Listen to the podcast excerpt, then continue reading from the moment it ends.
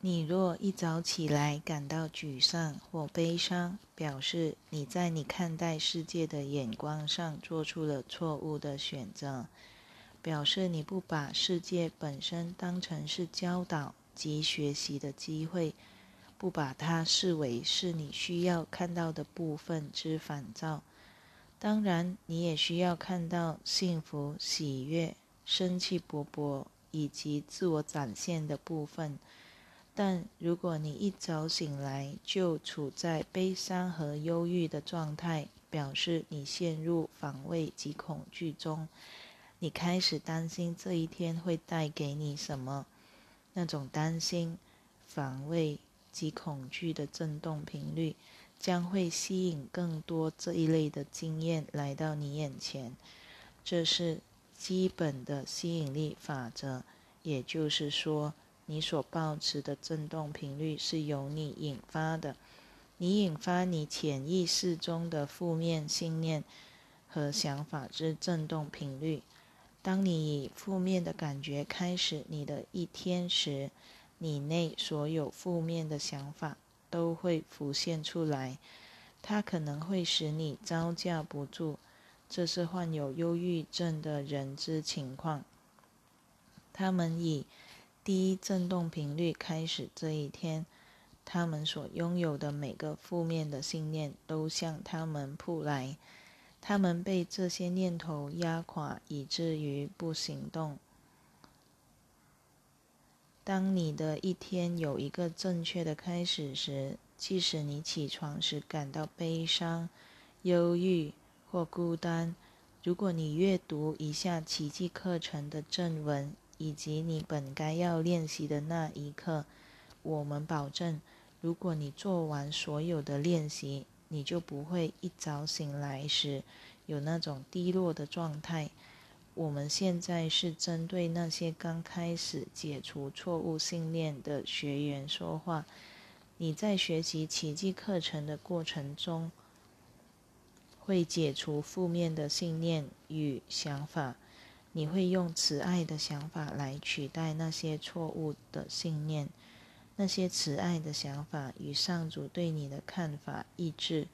因此，即使你感觉很糟，请拿起你的奇迹课程，并下定决心来改变你的感觉。如果你不下定决心来改变你的感觉，你就怀着小我的乌云进入世界中。你会把你那较低的振动频率传递给每个人，你确实影响着周遭的人。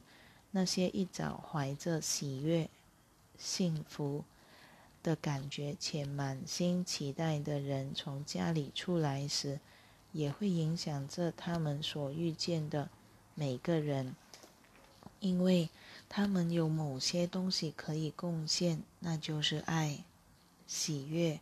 以及他们灵性的延伸。当你处在防卫的状态，感到戒慎恐惧时，你就会封闭自己而没有交流，因为久近你的围墙被树立起来，你阻止自己投入喜悦之中。上述两种情况的人都以同样的方式开始每一天阅读奇迹课程。